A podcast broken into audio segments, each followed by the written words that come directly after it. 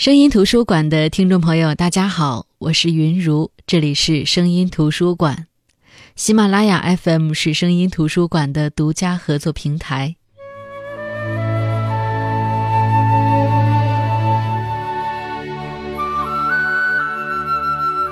春节呢，是我们所有中国人都特别重视的一个节日。可是不知道为什么，就是觉得现在。很多人盼望春节，更多的是盼望难得的七天假期，而不是过年本身。因为曾经我们感受到的年味儿，现在是越来越淡。那说起过年，我们也总是很容易去回忆小时候过的年。那作家笔下的春节这个系列，今天首先跟大家分享冰心笔下的春节这篇文章，叫做《童年的春节》。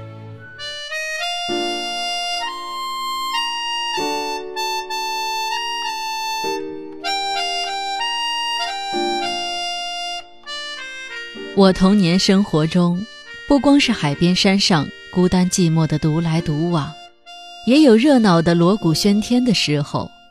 那便是从前的新年，现在叫做春节的。那时，我家住在烟台海军学校后面的东南山窝里，附近只有几个村落。进烟台市还要越过一座东山，算是最冷僻的一角了。但是过年还是一年中最隆重的节日。过年的前几天，最忙的是母亲了，她忙着打点我们过年穿的新衣鞋帽，还有一家大小半个月吃的肉。因为那里的习惯，从正月初一到十五是不宰猪卖肉的。我看见母亲系起围裙，挽上袖子，往大坛子里装上大块大块的喷香的裹满红糟的糟肉。还有用酱油、白糖和各种香料煮的卤肉，还蒸上好几笼屉的红糖年糕。当母亲做这些事的时候，旁边站着的不只有我们几个馋孩子，还有在旁边帮忙的厨师傅和于妈。父亲呢，就为放学的孩子们准备新年的娱乐。在海军学校上学的不单有我的堂哥哥，还有表哥哥。真是一表三千里，什么姑表哥、舅表哥、姨表哥，至少有七八个。父亲从烟台市上买回一套吹打乐器，锣鼓箫笛、二胡、乐琴弹奏起来，真是热闹得很。只是我挤不进他们的乐队里去，我只能白天放些父亲给我们买回来的鞭炮，晚上放些烟火。大的是一桶一桶的放在地上放，火树银花。璀璨的很。我最喜欢的还是一种最小、最简单的滴滴金，那是一条小纸捻，卷着一点火药，可以拿在手里点起来，哧哧的响，爆出点点火星。记得我们初一早起，换上新衣新鞋，先拜祖宗。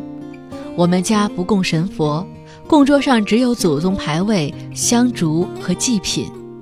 这一桌菜。就是我们新年的午餐，然后给父母亲和长辈拜年。我拿到的红纸包里的压岁钱，大多是一元锃亮的墨西哥战人银元，我都请母亲替我收起。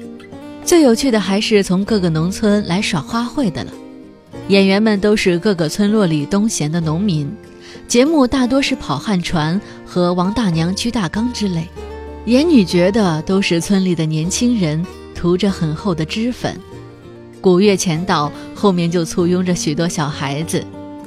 到我家门首，自然就围上一大群人，于是他们就穿走演唱起来，有乐器伴奏，歌曲大都滑稽可笑，引得大家笑声不断。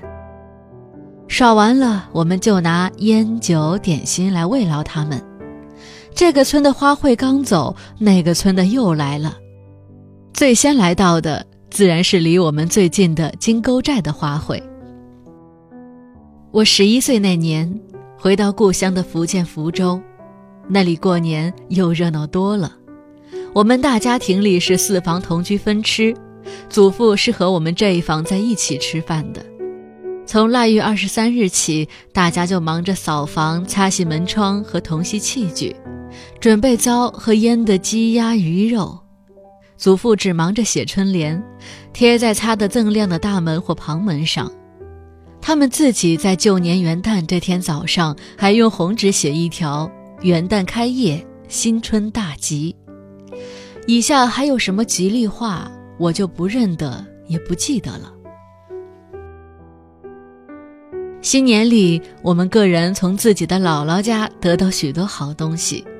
首先是灶糖、灶饼，那是一盒一盒的糖和点心，据说是祭灶王爷用的。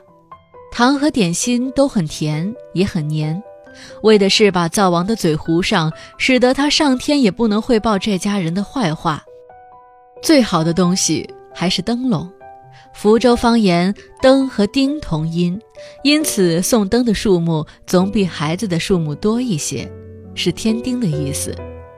那时我的弟弟们还小，不会和我抢，多的那一盏总是给我。这些灯有纸的，有纱的，还有玻璃的。于是我屋墙上挂的是走马灯，上面的人物是三英战吕布。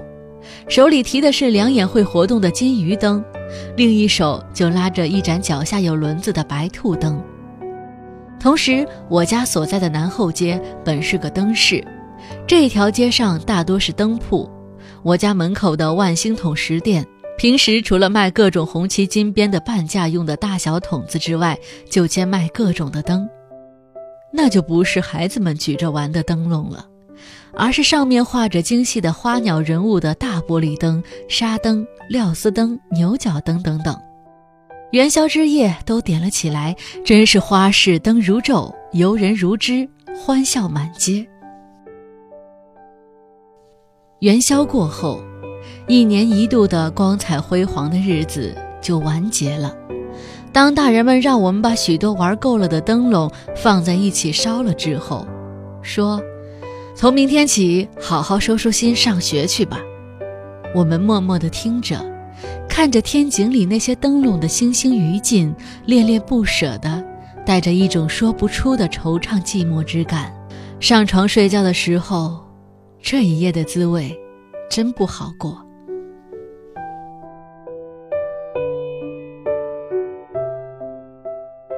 冰心笔下的春节，以童年的视角讲述了自己在烟台以及福州过春节的不同。那这也涵盖了我国南北春节的不同习俗。那接下来，我们通过沈从文的这篇《忆湘西过年》，来看看在沈从文的家乡湖南凤凰曾经的过年习俗。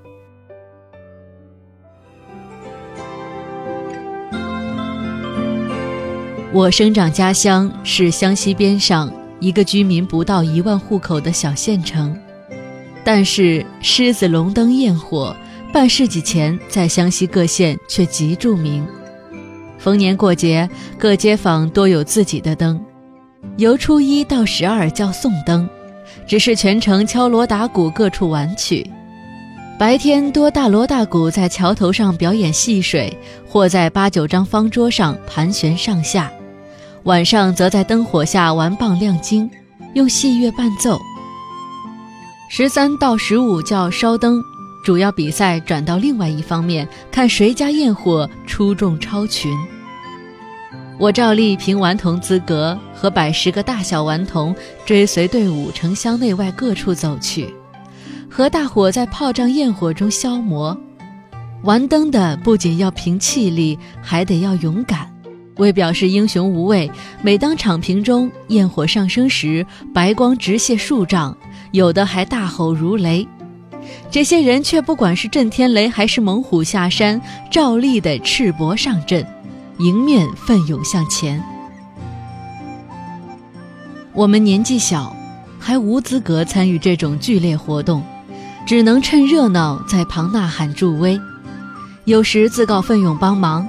许可拿个松明火炬或者背背鼓，已算是运气不坏，因为始终能跟随队伍走，马不离群，直到天快发白，大家都烧得个焦头烂额、精疲力尽。队伍中附随着老渔翁和蚌壳精的，蚌壳精向力多选十二三岁、面目俊秀姣好的男孩子充当，老渔翁白须白发，也做得俨然。这时节都现了原形，狼狈可笑。乐队骨笛也常有气无力、板眼散乱地随意敲打着。有时为振作大伙精神，乐队中忽然又悠悠扬扬吹起踹八板来，狮子耳朵只那么摇动几下，老渔翁和蚌壳精即获得应着骨笛节奏，当街随意兜两个圈子，不到中曲照例就瘫下来，惹得大家好笑。最后集中到各会馆前点焰家伙散场时，正街上江西人开的南货店、布店，福建人开的烟铺已经放鞭炮、烧开门纸迎财神。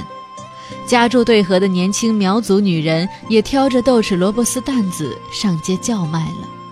有了这个玩灯烧灯经验底子，长大后读宋代永登节式的诗词，便觉得相当面熟。体会也比较深刻。